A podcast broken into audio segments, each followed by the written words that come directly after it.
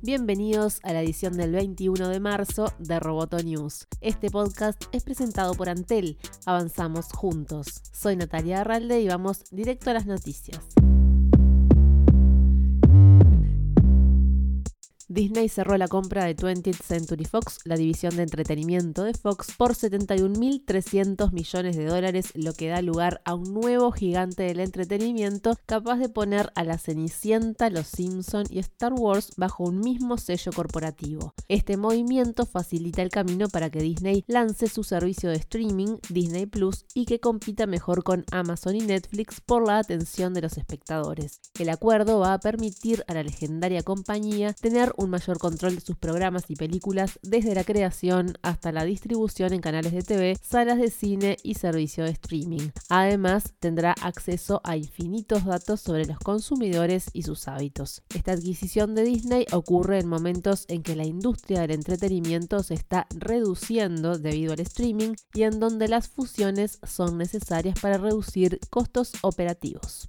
Instagram incluirá las compras dentro de la propia aplicación, permitiendo adquirir los productos que aparezcan dentro de las fotografías. La iniciativa comenzó con 20 marcas, dentro de las que se encuentran Adidas, Nike, Prada y Oscar de la Renta. A partir de ahora, en publicaciones seleccionadas, los usuarios podrán pinchar sobre determinados productos y ver una imagen, descripción, precio y un enlace para comprarlo. El movimiento es una apuesta por capitalizar la popularidad de los influencers y las compañías que quieren promocionar sus productos.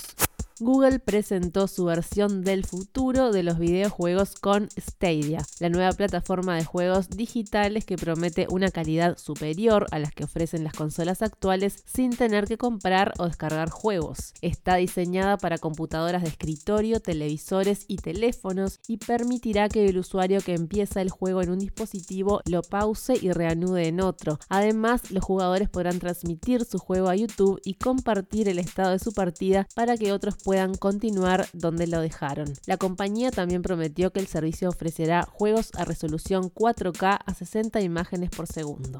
Cientos de millones de personas miran contenido de juego en YouTube todos los días. Nuestra visión es unir a esos mundos, dijo la firma. Bruselas impuso a Google una multa de 1.490 millones por abusar de su posición dominante en el mercado publicitario online durante 10 años mediante su plataforma Google AdSense, su negocio publicitario. Es la tercera sanción multimillonaria que la compañía recibe de la Comisión Europea por prácticas abusivas. Con esta multa la factura de Google llega a los 8.240 millones en dos años. Roboto News es parte de Dopcast. Te invitamos a seguirnos en www.amenazaroboto.com, arroba amenazaroboto y facebook.com barra amenazaroboto. Roboto News fue presentado por Antel. Hasta la próxima. Roboto News.